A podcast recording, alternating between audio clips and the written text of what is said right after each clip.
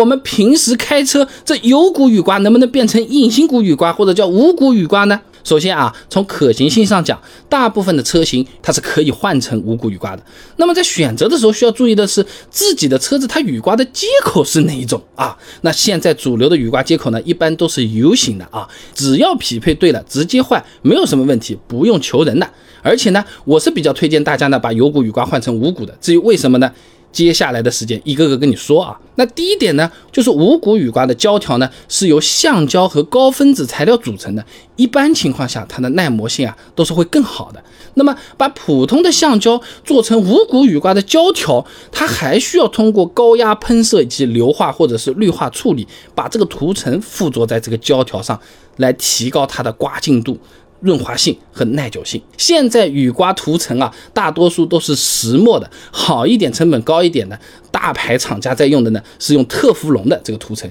经过这个加工啊，这个石墨涂层的厚度呢，大概是十微米左右；特氟龙涂层的厚度呢，大概是二十六微米左右。石墨摩擦系数零点二左右，特氟龙的摩擦系数零点零五到零点一五之间，你看摩擦系数会更低，是吧？啊，然后呢，它这个涂层又更厚、更耐用，效果是更好的啊。简单的讲，特氟龙涂层处理过的这个雨刮胶条，使用的时长会比石墨涂层会更久一点。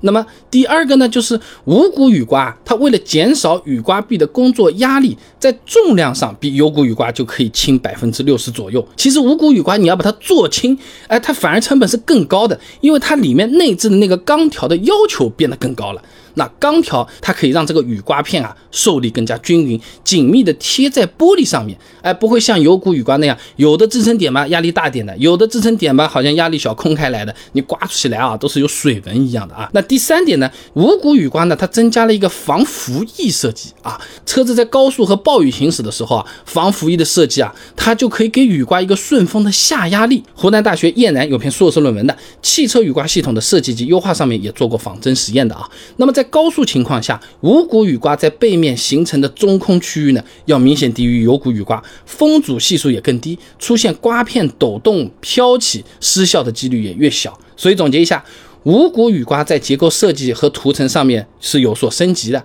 呃，它使用的效果的确会更好，使用的寿命也更长。